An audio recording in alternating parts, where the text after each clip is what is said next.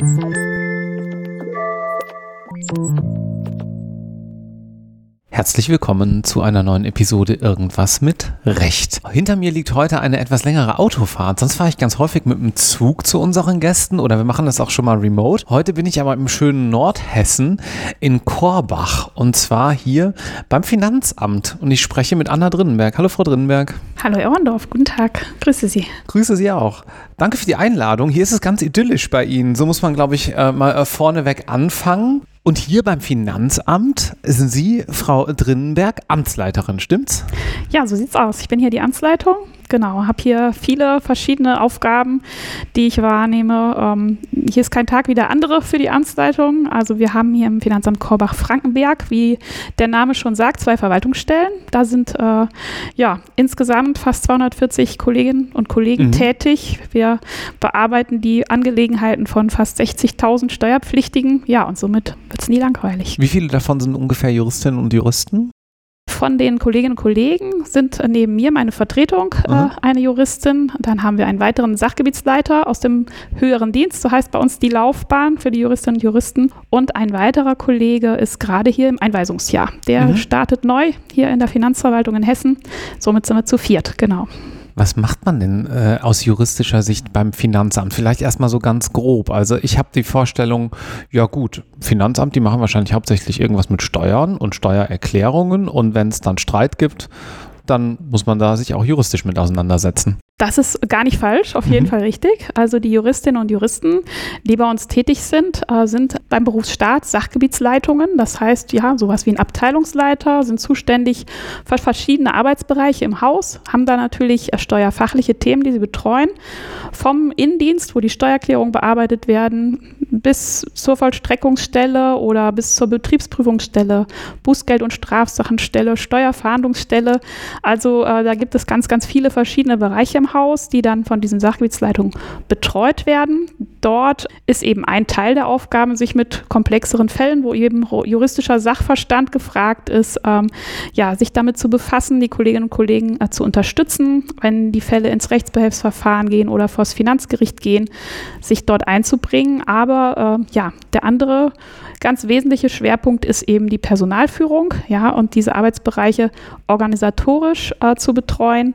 Das sind eben auch ganz wesentliche Dinge, die dann letztlich ja auch äh, Schwerpunkt für die Amtsleitung sind, mhm. sich da mit diesen ähm, Sachgebietsleitungen abzustimmen und ja, wenn Probleme auftauchen, in personeller Hinsicht nachzusteuern, wenn Lücken entstehen, ja, Personalkonzepte zu stricken und immer wieder anzupassen. Mhm. Ja.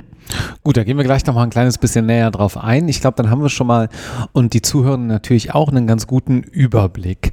Mich würde zunächst interessieren, wenn Sie vielleicht mal in eine Podcast-Folge reingehört haben, wissen Sie schon, was jetzt kommt, wie Sie hier hingekommen sind. Also, wo haben Sie studiert und wann ist die Entscheidung gefallen, dass Sie sagen, na, öffentlicher Dienst, vielleicht finde ich das ganz gut? Ja, Klar, gerne. Also studiert habe ich in Göttingen ähm, und dann habe ich das Referendariat in Kassel gemacht und schon im Rahmen des Referendariats gemerkt, äh, beim Gericht hat es mir gut gefallen und auch damals beim Regierungspräsidium war ich in der Verwaltungsstation, das hat mir auch gut gefallen. Ich komme auch aus einer Beamtenfamilie, ja, und da war das irgendwie schon immer so der Wunsch, diesen Sicherheitsgedanken, diesen Aspekt irgendwie äh, ja, mit einzubinden und äh, vielleicht in diesem Bereich tätig zu werden. Ja, dann hat es sich so ergeben, dass ich mich bei der Justiz beworben habe nach dem Referendariat Referendariat und die Justiz hatte angefragt, ob die Bewerberdaten auch an andere Behörden, an andere Ressorts weitergegeben werden. Also beim dürfen. Justizministerium. Genau, ja. genau, mhm. genau, okay. ähm, mhm. genau. Und dann sind eben die Bewerberdaten an das Finanzministerium weitergegeben worden und die haben mich eingeladen zum Gespräch und da bin ich tatsächlich das erste Mal auf diesen Gedanken gekommen, okay, in der Finanzverwaltung können Juristen auch tätig sein. Das war, hatte ich bis dahin gar nicht auf dem Schirm. Äh, habe mich dann erstmal schlau gemacht, was macht man da eigentlich mhm. so? Ja, und bin dann mal nach Wiesbaden gefahren zum Gespräch. Interessant, das äh, hat man auch nicht unbedingt so direkt präsent, dass wenn man sich sozusagen beim einen Ministerium bewirbt, ist natürlich natürlich nach Rücksprache bezüglich der Datenweitergabe passieren kann, dass man dann vielleicht weiterempfohlen wird sozusagen. Ist auch ganz interessant ist charmant formuliert, ja, weiterempfohlen. Äh, Hintergrund war natürlich damals, dass es in der Justiz kaum Einstellungen gab. Also es liegt jetzt schon ein paar Jahre zurück. Heute ist die Situation sicherlich anders. Ähm, ja, da gab es lange Wartelisten und äh, bevor die Leute dann eben äh, sich links und rechts bewerben, gab es eben in anderen Ressorts Interesse und es wurden ähm, Bewerberinnen und Bewerber gesucht und da hat man sich dann eben gegenseitig ausgeholfen. Wie Sie schon sagen, natürlich in Rücksprache mit den Bewerbern. Ja. ja. Ich habe neulich einen ähnlichen Fall gehört. Äh, das war ein Bundesministerium in Bonn und ein anderes, ich will mal keine Namen nennen. Und da äh, fand, ist dann was Ähnliches passiert. Da hat irgendwie der eine vom anderen gehört. Also das äh, scheint auch heutzutage, wo vielleicht die Bewerbungssituation eine andere ist, dann noch immer noch hier und da vorzukommen. Gut, dann sind Sie nach Wiesbaden gefahren. Und dann, wie läuft denn so ein Bewerbungsverfahren ab? Wie war das bei Ihnen? Ja, also ähm, es wurden natürlich die üblichen Unterlagen, Zeugnisse und ähnliches angefordert, Lebenslauf äh, und so weiter. Und ja, dann bin ich zum Gespräch eingeladen worden. Äh, ob es heute noch genauso abläuft, kann ich Ihnen gar nicht sagen. Das war in 2009 habe ich begonnen. Ja, äh, das war Anfang 2009. Da gab es erstmal äh, ein Gespräch mit dem dortigen ähm, Personalchef, sage ich jetzt mal, der für den höheren Dienst dort zuständig ist. Der hat mich erstmal ganz lange informiert darüber, was mich erwarten würde, hat mir Fragen beantwortet, hat mich erstmal aufgeklärt, worum es eigentlich geht, was für Möglichkeiten man hat, was für Entwicklungsmöglichkeiten auch. Ähm, ja, dann gab es so ein Rollenspiel. Ja, da haben wir uns ähm, über verschiedene Dinge auseinandergesetzt, die in der Praxis vorkommen können. Man hat eben so ein bisschen erprobt, wie ich reagieren würde oder mutmaßlich reagieren würde. Wissen Sie noch, worum es ging? Ja, es ging äh, ganz grob zusammengefasst darum, dass aus meiner Abteilung jemand, ein Kollege, Schwierigkeiten hatte und äh, dann hatte ich die Möglichkeit, den Kollegen wegzuloben, ja, oder mich selbst mit den Problemen äh, zu befassen und auseinanderzusetzen. Ja, da lag natürlich äh, die richtige Lösung ein Stück weit auf der Hand, aber mhm. es waren eben noch verschiedene Personen beteiligt äh, in dem Rollenspiel und das war so ganz spannend natürlich, ja. Ja, auch ganz interessant, dass das jetzt nicht äh, sozusagen ähm, kernjuristische Kompetenz ist, sondern letztlich auch Führungsaufgaben und wie man sich im Team verhält und so weiter, ne? Ja, das kann man so zusammenfassend sagen. Also natürlich hat man immer mit rechtlichen Fragen und Steuerrecht äh, irgendwo zu tun, mhm. aber man kann so ein bisschen äh, seinen eigenen Schwerpunkt finden. Das muss natürlich nicht gleich am Anfang äh, der Laufbahn sein, aber äh, wenn man schon mit steuerlichen Vorkenntnissen kommt, liegt es oft nahe, dass man sich auch im fachlichen Bereich bewegt. Äh, aber jeder hat auch die Möglichkeit zu erkennen oder sich in die Richtung zu entwickeln, zu sagen, Personalführung, das ist genau meins. Mhm. Ja, oder organisatorische Geschicke bringe ich mit. Ich kann gut Projekte leiten, ich kann gut Personen mitnehmen und einbinden, ja, und gut informieren. Ich bin kommunikativ gut aufgestellt. Auch das sind so Kompetenzen, die hier äh, immer gefragt sind. Also für mhm. jeden gibt es hier so, denke ich mal, seinen Bereich, wo er sich dann wohlfühlt und sich entfalten kann. Ein Weiterer Baustein wäre noch ja unsere fachtheoretischen Ausbildungsstätten, ja, wo unser gehobener und mittlerer Dienst ausgebildet werden. Äh, in Rothenburg an der Fulda. Also wer sich äh, als Dozent berufen fühlt, ja, hat ja auch seine Möglichkeiten. Ah, auch nochmal ein ganz anderer Bereich, ja. ja. Ich kenne das so ein bisschen von den äh, Polizeischulen. Da ist das ja ein, äh, ein, ähnliches Thema. Das läuft dann hier parallel sozusagen. Kann man sich das so vorstellen? Genau. Also in den Laufbahnen des mittleren und gehobenen Dienstes gibt es duale Ausbildung über zwei Jahre oder mhm. ein duales Studium über drei mhm. Jahre. Und die fachtheoretischen Teile sind dann eben in Rothenburg mhm. mit internatsmäßiger Unterbringung. Und da finden dann eben auch die ähm, ja, die äh, Unterrichtseinheiten statt. Bis November letzten Jahres war ich selber in Rothenburg für den mittleren Dienst zuständig, Ich habe da die Landesfinanzschule geleitet. Deshalb bin ich damit sehr eng verbunden mhm. und äh, denke da auch gern dran zurück. Es hat mir sehr viel Spaß gemacht. Also wie gesagt, hier gibt es für jeden so seinen Bereich und wer feststellt, das macht mir auch im Finanzamt zum Beispiel Spaß, Schulungen zu halten, ja, oder die Auszubildenden mal äh, über verschiedene Themen äh, in juristischer Art, zum Beispiel über das Rechtsbehelfsverfahren zu informieren, der könnte da vielleicht auch sein Glück finden. Ich wollte gerade nachfragen, was das denn inhaltlich dann so war. Also zum Beispiel so der normale Rechtsbehelfsverfahrensweg und wahrscheinlich so ein bisschen drumherum, äh, sag ich mal, lapidar, oder? Sie meinen, was das war in Rotenburg? Ja, was inhaltlich, was Sie da gemacht haben. Ich habe äh, öffentliches Recht unterrichtet, ja, ja. Staatskunde, Verwaltungskunde, äh, Beamtenrecht, ja. solche Dinge. Ah, genau. Ja, okay. Aber auch Privatrecht oder eben auch Verfahrensrecht, Abgabenordnung, das sind so klassische Juristenfächer. Ja. Aber wer es, äh, das Rüstzeug dafür mitbringt, äh, kann sich natürlich auch in der Einkommensteuer, Umsatzsteuer oder vielen anderen Themen da tummeln und äh, austoben. Ja. ja. Wenn ich Sie eben richtig verstanden habe, dann hatten Sie ja jetzt zumindest nicht den absolut steuerrechtlichen Schwerpunkt im Studium, haben sich dann aber da sozusagen reingearbeitet, ne? Auch das ist wieder sehr charmant formuliert, weil ich hatte überhaupt keinen steuerrechtlichen Hintergrund. Ich habe tatsächlich auch das erste Mal in 2009 im Finanzamt Gießen zu Beginn des Einweisungsjahres meinen Fuß in ein Finanzamt gesetzt. Ja. ja, ich hatte da überhaupt keine Berührungspunkte. Ich hatte auch vorher meine Steuererklärung nie gemacht oder ähnliches. Genau, aber das ist tatsächlich so, wer hier äh, in der hessischen Finanzverwaltung beginnt, der wird nicht ins kalte Wasser geschmissen. Ich habe vorhin schon erwähnt, wir haben einen Kollegen hier, der sein Einweisungsjahr macht. Also das erste Jahr ist tatsächlich vollkommen durchstrukturiert strukturiert und organisiert. Man lernt äh, alle Arbeitsbereiche eines Finanzamts kennen. Man lernt unsere Mittelbehörde, die Oberfinanzdirektion kennen. Und man hat auch mehrere Lehrgänge, dreimal vier Wochen sind das, glaube ich, in Brühl und oder Berlin bei der Bundesfinanzakademie mhm. und kriegt da die Grundlagen des Steuerrechts vermittelt. Das mhm. ist natürlich nur ein Grundstock, auf dem man dann aufbauen kann. Aber da ähm, hat man dann eben so einen Grundstein, der gelegt wird. Ja. Und man hat eben in diesem Einweisungsjahr auch die Möglichkeit, ganz verschiedene Führungsstile kennenzulernen. Ja, wenn man die verschiedenen Sachgebiete durchläuft, die dortigen Sachgebietsleitungen kennenlernt, dann kann man auch für sich so ein bisschen gucken, was, äh, was finde ich eigentlich gut, was würde ich eigentlich anders machen und äh, so in die Rolle reinfinden. Mhm. Ist ganz interessant. Ich hatte äh, bei den Kolleginnen und Kollegen äh, im Studium oder im Referendariat immer den Eindruck, so die Steuerrechtler, die sind ja schon, also seht's mir nach, wenn ihr in dem Bereich unterwegs seid und sie bitte auch, aber die sind schon so ein bisschen ähm, ähm, oft auch sehr begeistert von der Materie und meine Vorstellung war manchmal, habe ich jetzt insofern viel gelernt, vielen Dank, dass man dann auch äh, sozusagen umgekehrt schon immer total begeistert sein muss, um irgendwo irgendwas mit Steuern dann nachher mal zu machen. Aber das ist ja offensichtlich dann nicht der Fall. Im Gegenteil, es gibt ein super Onboarding, es gibt entsprechend ähm, auch das Bewusstsein auf der, auf der Arbeitgeberseite, dass er vielleicht nicht jeder vom dritten Semester total im Steuerrecht verankert war. Absolut, ja, ja, das ist auf jeden Fall so. Und die Begeisterung kann ja dann noch wachsen, ja. genau, wenn sie noch nicht mitgebracht ja. wird. Was machen Sie denn am liebsten eigentlich, äh, so juristisch gesehen, in dem ganzen Kontext Steuerrecht? Was mache ich am liebsten?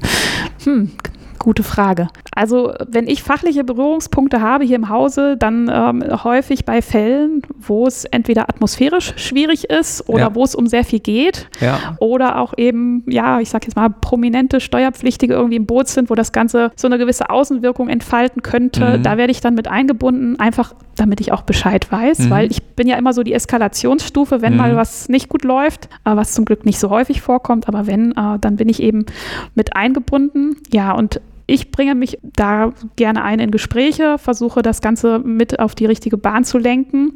Wenn ich selber tätig werde, dann äh, in juristischer Hinsicht oft in Personalangelegenheiten. Oder auch, ja, hier und da mal, wenn es um verfahrensrechtliche Fragen geht. Das hängt oft auch mit Beamtenrecht dann wieder zusammen. Mhm. Also das sind eher so meine Kernbereiche. Ich habe jetzt also keinen kein Arbeitsbereich im Haus, für den ich äh, originär zuständig bin, was das Steuerrecht angeht. Ja, verstehe. Ähm, aber als Sachgebietsleitung hat man das natürlich schon. Ja? ja. Also da hat mir ja vieles Spaß gemacht, vor allem am Anfang eben äh, die Bußgeld- und Strafsachenstelle und Steuerfahndung, weil wenn man ohne steuerlichen Hintergrund aus Studium und Referendariat kommt, ist das Strafrecht natürlich noch nah. Ja, da fühlt ja. man sich wohl, da kann man den Kollegen auch gut weiterhelfen, da kann man sich gut mit einbringen, produktiv sein, ja. was ähm, am Anfang ja manchmal schwierig ist, weil die Experten, die sitzen hier im Finanzamt bei den Sachbearbeitungen bei den Mitarbeitungen, ja, also Mitarbeiterinnen, Mitarbeitern. Da ist es, fühlt man sich im Einweisungsjahr manchmal erst so ein bisschen als Beobachter, was ja auch so gewünscht ist, absolut. Aber man freut sich natürlich schon, wenn man sich äh, wirklich einbringen kann. Und ja. das war am Anfang äh, absolut so im Strafrecht. Das hat mir sehr viel Spaß gemacht. Aber wie gesagt, auch im Innendienst gibt es immer wieder Felder, ja, wo man sich dann einfuchst. Das ist ja das, was man gelernt hat, das Rüstzeug. Mhm. Man äh, beschäftigt sich mit einer fremden Rechtsmaterie und äh, erschließt sich dieses Gesetz und mhm. Äh, hangelt sich durch den Sachverhalt und würdigt den dann entsprechend. Ja, das macht eigentlich immer Freude.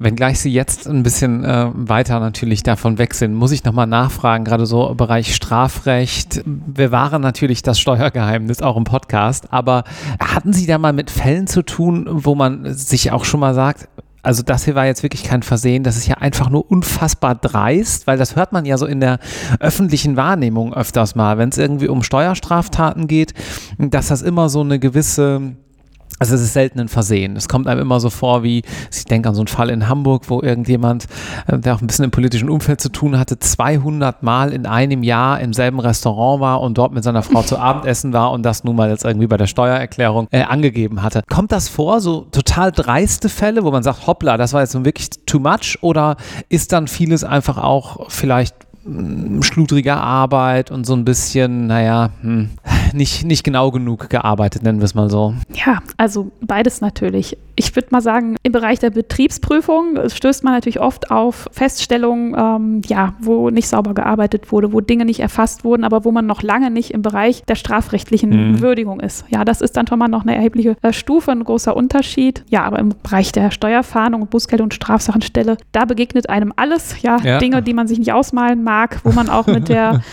äh, Finanzkontrolle, Schwarzarbeit zusammenarbeitet mit ähm, den Zollbehörden, wo es dann auch um organisierte Kriminalität und ähnliches geht, ja, und auch äh, bei der Steuerfahndung geht man auch als Sachgebietsleitung mit raus zu Durchsuchungen und äh, das ist natürlich eindrucksvoll. Ja, mhm. ähm, und ja, die Schicksale berühren einen auch manchmal, das ist auch klar, ja, wenn man zu einer Durchsuchung geht und die Kinder sitzen am Frühstückstisch. Aber es sind oft genug äh, Leute dabei, wo man sich denkt, ja, wie Sie es eben gesagt haben, wie dreist kann man nur ja, sein? Ja, ja. Wie, wie, offensichtlich ist das eigentlich?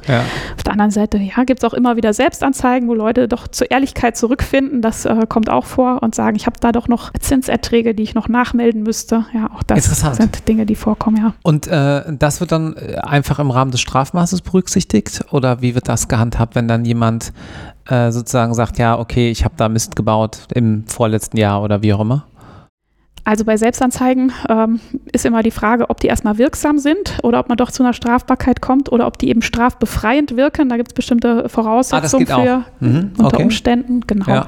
Und ansonsten ja, muss man natürlich ja, die steuerlichen Konsequenzen ziehen, Sowieso, das nachversteuern. Mhm.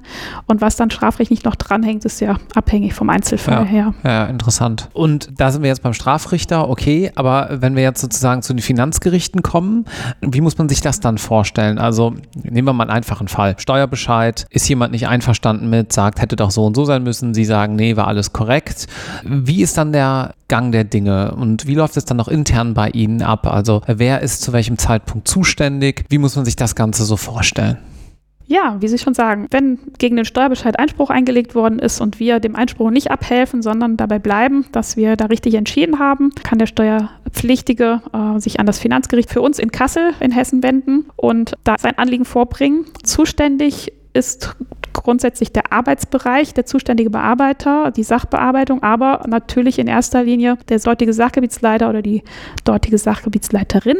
Das ist oft aber auch eine Teamarbeit, sage ich mal. Der Sachbearbeiter kennt meistens den Fall gut, hat den in der Veranlagung, also ne, in der Bearbeitung gehabt. Manchmal ist aber auch die Sachgebietsleitung schon früh mit drin gewesen, weil man sich schon abgezeichnet hat, da gibt es komplexere Probleme. Ja, und vor Gericht in Kassel treten ähm, meist die Sachgebietsleitungen auf. Oft haben die die Sachbearbeitung auch dabei. Zum einen, weil das für die interessant ist, den Fall mhm. weiter zu verfolgen. Zum anderen auch, weil man sich dann einfach vor Gericht nochmal ergänzen kann, wenn, mhm. wenn Aspekte auftauchen, ja, wo man einfach nicht so drin steckt, ja, im mhm. Detail. Mhm. Ja, und dann ist das, wie gesagt, äh, wie es beim Gericht immer so ist. Dann äh, ist es immer spannend bis zum Schluss, wie die Sache ausgeht. Ja. Gut, Bevor wir gleich noch ein kleines bisschen auf mh, mm, so Personalthemen eingehen und vielleicht auch so ein bisschen was zum Thema Nachhaltigkeit, Sie hatten da eben so ein bisschen was angedeutet im Vorgespräch, habe ich noch eine ganz triviale Frage. Machen Sie Ihre Steuererklärung eigentlich selbst? Selbstverständlich, Herr Ohnhoff.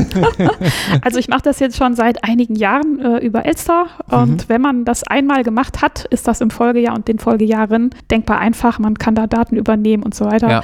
Also das mache ich und das mache ich eigentlich sogar auch gerne. Vielleicht können wir so einen ganz kleinen Exkurs einbauen, weil ich finde es ganz interessant, dass äh, die meisten, die hier zuhören, sind ja Jurastudierende, Referendare, Referendarinnen und äh, Menschen in den ersten Berufsjahren. Ausnahmen bestätigen die Regel, ich weiß. Liebe Grüße.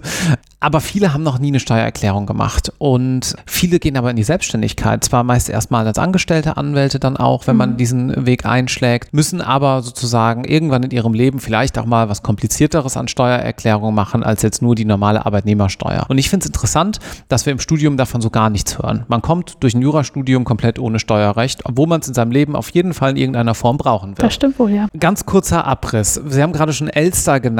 Das ist ein Online-Tool, wo man die Steuer mitmacht, ne? Genau. Was braucht man jetzt beim einfachsten Fall dann so für Unterlagen, äh, was für Fristen gelten und warum muss man das machen und wann lohnt es sich vielleicht auch einfach das zu machen?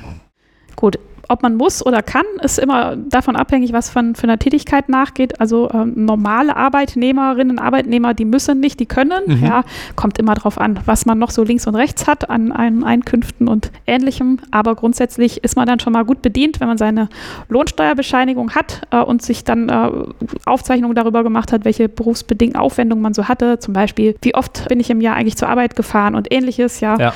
das sind dann meistens so die Schwerpunktthemen. Ja, oder wenn man Kinder hat, hat man Betreuung Betreuungskosten und ähnliches. Was hatte man noch für Pflegeaufwendungen oder mhm. ähnliche Dinge? Unterhaltskosten. Ja, das muss man dann eben auf dem Schirm haben. Und da stößt ein aber Elster natürlich auch drauf, wenn man die Vordrucke durchgeht und überlegt bei jedem Punkt, ach so, hatte ich eigentlich irgendwelche haushaltsnahen Dienstleistungen, hatte ich Handwerker im Haus, kann ich da noch was absetzen? Ja, Ja, dann gibt es eigentlich zu jeder Zeile gibt es äh, Erklärungsfelder und kann man, äh, da kann man dann eben nachlesen, was das, was damit gemeint ist, welche Beispiele gefragt sind. Und wenn man so noch ganz unbeleckt ist und sagt, ich weiß noch nicht mal in Elster, welche Vordrucke ich überhaupt aufrufen muss, was ich abgeben muss, ja, da kann ich natürlich nur empfehlen, äh, bei den Hotlines der Finanzämter anzurufen und zu fragen, was muss ich als Selbstständiger eigentlich für eine Erklärung abgeben? Ja. da hilft man natürlich gerne weiter. Natürlich können wir keinem bei der Steuererklärung selbst helfen, aber Ja. allgemeine Auskünfte geben wir da gerne. ja. Und im Zweifel, ähm, aus eigener Erfahrung kann man sagen, zumindest die absoluten Basics äh, findet man ja meist auch ganz gut über Google. Genau. Ja, Und ja, ob ja. es sich letztlich lohnt oder nicht, das kann man ja schickerweise bei Elster selber ausrechnen lassen. Das ist natürlich nicht verbindlich, aber man kann schon mal so erahnen, was da am Ende bei rumkommt. Ja. Und wenn da äh, am Ende was äh, Nettes steht, dann entschließt man sich, denke ich, dazu, das Ganze auch abzusenden. Äh, ja, und wenn man merkt, okay, ja, für 10 Euro habe ich jetzt eine Stunde gesessen, das mache ich nächstes Jahr nicht, dann ist es ja auch eine Ja, Erkenntnis. das stimmt, ja. Ja, aber tatsächlich ähm, würde ich auch empfehlen, in den meisten Fällen, wenn man vielleicht auch irgendwelche Werbungskosten hat aufgrund seines Studiums oder ähnliches, Details, wie gesagt, lest euch da gerne mal rein. Aber es lohnt sich damit, sich frühzeitig mal zu beschäftigen und ist dann auch wirklich nicht so viel Arbeit, wie viele Menschen, glaube ich, denken.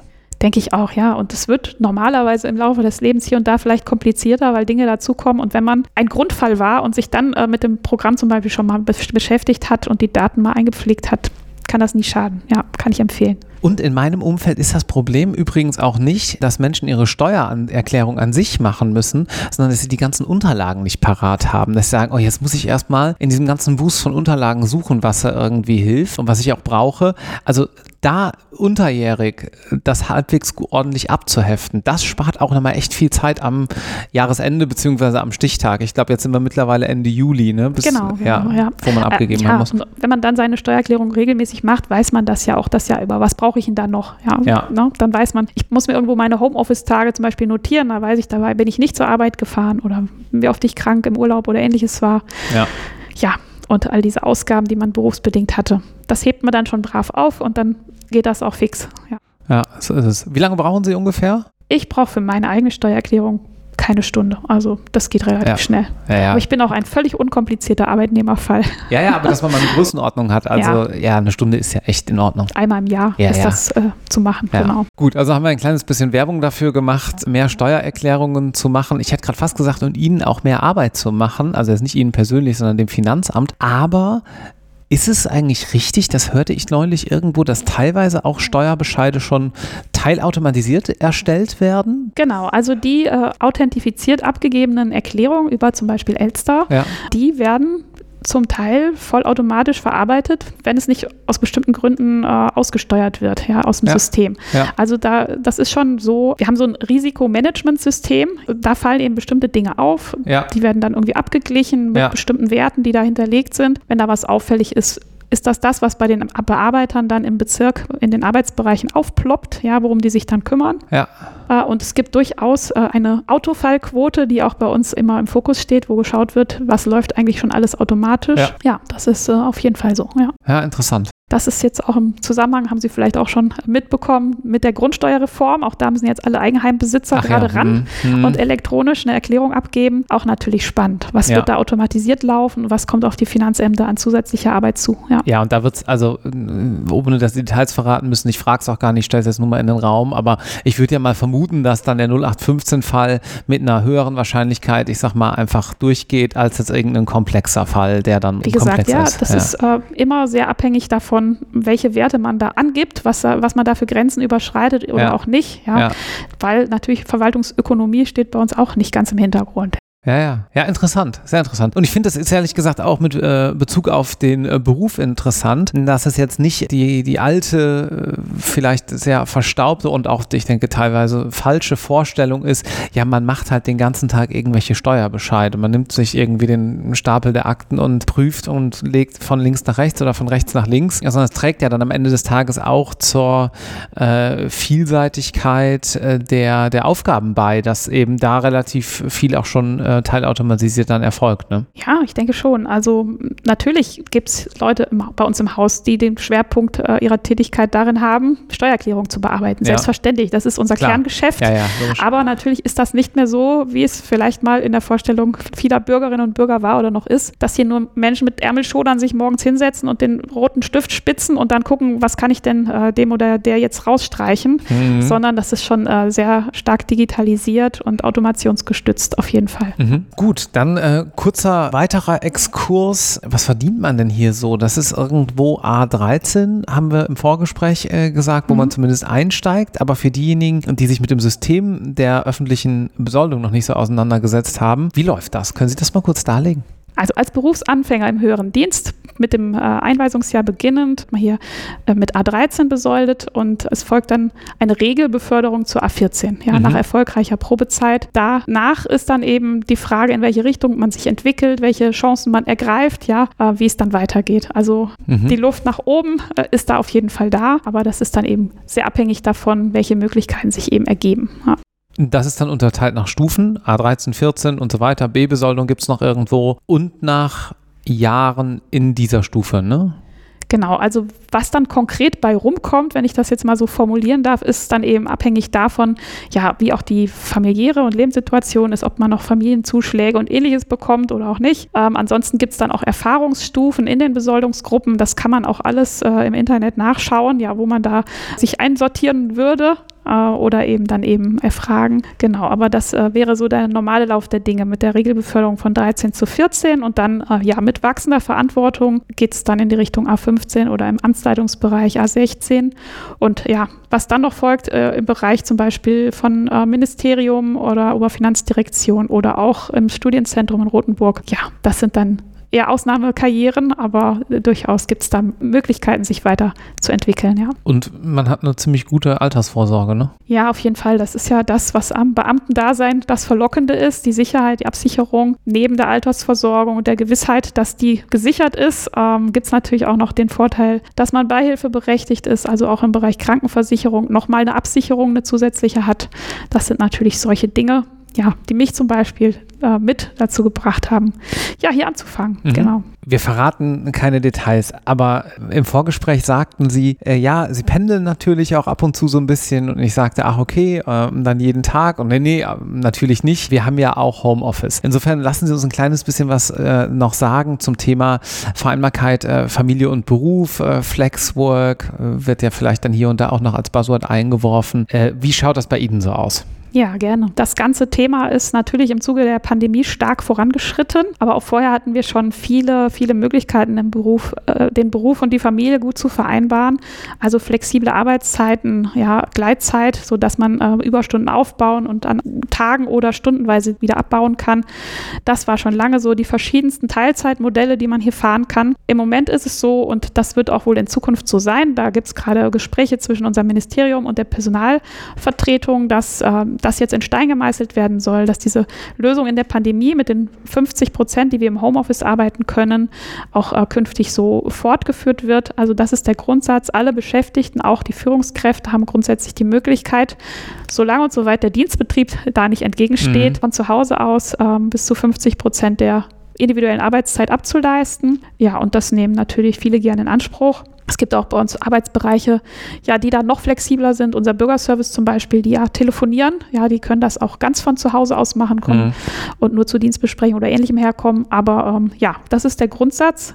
Und wie gesagt, da sind auch Führungskräfte und auch Amtsleitungen nicht ausgenommen, sodass ich auch mir gerne einen Tag in der Woche von zu Hause aus gönne. Ja. Mhm. Und Sie haben gesagt, ja, natürlich machen wir auch was im Bereich Nachhaltigkeit. Wir haben diese Themen hier total auf dem Schirm. Das äh, muss ich zugeben Hätte ich Sie nicht gefragt, wenn Sie es im Vorgespräch nicht gesagt hätten. Ja. Was hat es damit auf sich? Ja, also grundsätzlich ähm, ja, sind wir ja eine Verwaltung, die was Wertvolles für die Gesellschaft tut. Ja? Wir vereinnahmen die Steuern, von denen vieles finanziert wird. Und damit geht meines Erachtens so große Verantwortung auch einher. Mhm. Und die wird auch in anderen Bereichen wahrgenommen, äh, eben zum Beispiel im Bereich Nachhaltigkeit. Ich hatte auch vorhin erwähnt, ja, der Fürsorgegedanke unseres Dienstherrn wird natürlich auch ernst genommen. Also Gesundheitsmanagement wird bei uns Mhm. auch groß geschrieben. Es gibt ganz viele Angebote für unsere Beschäftigten. Ja, unsere Dienststelle hier in Kober-Frankenberg ist eine zertifizierte, was äh, die Nachhaltigkeit angeht. Also bei uns sind von kleinen Projekten wie Papierspar-Challenges, habe ich vorhin schon erwähnt, bis zu größeren Maßnahmen, äh, dass man eben auch äh, Energieeffizienz von Gebäuden ähm, beleuchtet oder sich über den Fuhrpark Gedanken macht Mhm. und guckt, wie die Dienstwagen genutzt werden, ob das alles so sinnvoll ist, wo man vielleicht Fahrgemeinschaften bilden könnte und wo man auch äh, auf öffentliche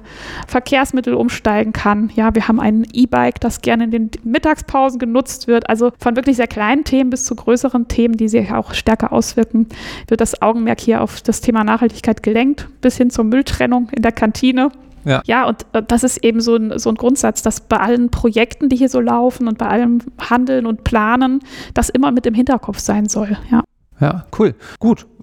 Was muss ich jetzt mitbringen, wenn ich hier vielleicht als Berufsanfängerin oder als Referendar, Referendarin mal reinschnuppern wollen würde? Also äh, was man formell mitbringen muss äh, als Referendarin, als Referendar, wenn man sich für die Verwaltungsstation bei uns interessiert, ist natürlich äh, das erste Staatsexamen, das, Das erfolgreich bestandene, was man als Referendar ja hilft. automatisch mitbringt, wünschenswerterweise im befriedigenden Bereich oder eben, äh, ja, wenn man mit steuerlichen Vorkenntnissen Oder besser? ja, oder besser, Ja. immer gerne, genau. Oder eben, äh, ja, schon Vorkenntnisse, die vielleicht das ein oder andere da Ja. in dem Bereich der Note ausgleichen können. Genau, was man auf jeden Fall auch mitbringen sollte, ist, äh, ja, Offenheit, äh, Neugierde, Interesse, ähm, die Arbeitsbereiche hier kennenzulernen. Man sollte sich immer auf äh, die Menschen einfach einlassen und äh, sich das Ganze, wie gesagt, erstmal als Beobachter anschauen. Und wenn möglich, äh, kann man sich auch gerne einbringen. Also aktuell haben wir zwei Referendarinnen aus der Marburger Ecke bei uns, Mhm. die jetzt hier sich mit verschiedenen steuerlichen, äh, rechtlichen, steuerrechtlichen Fragestellungen beschäftigen und äh, sich hier ein bisschen umtun und ein bisschen umschauen. Genau, dazu lade ich alle herzlich ein, die Interesse und Lust haben. In Hessen gibt es viele Finanzämter, sich da einfach zu melden und anzufragen. Also das machen wir mal sehr gerne. Ja, dann vielen Dank, Frau Drinnenberg, dass ich mich hier heute ein bisschen äh, faktisch umschauen durfte, gleichzeitig aber natürlich auch mit Ihnen unterhalten durfte und viele äh, neue, spannende Dinge über Finanzverwaltung, Finanzämter äh, gelernt habe und ich hoffe, unsere Zuhörenden auch. Danke nochmals. Ja, sehr gern geschehen, Herr Undorf. Tschüss. Tschüss.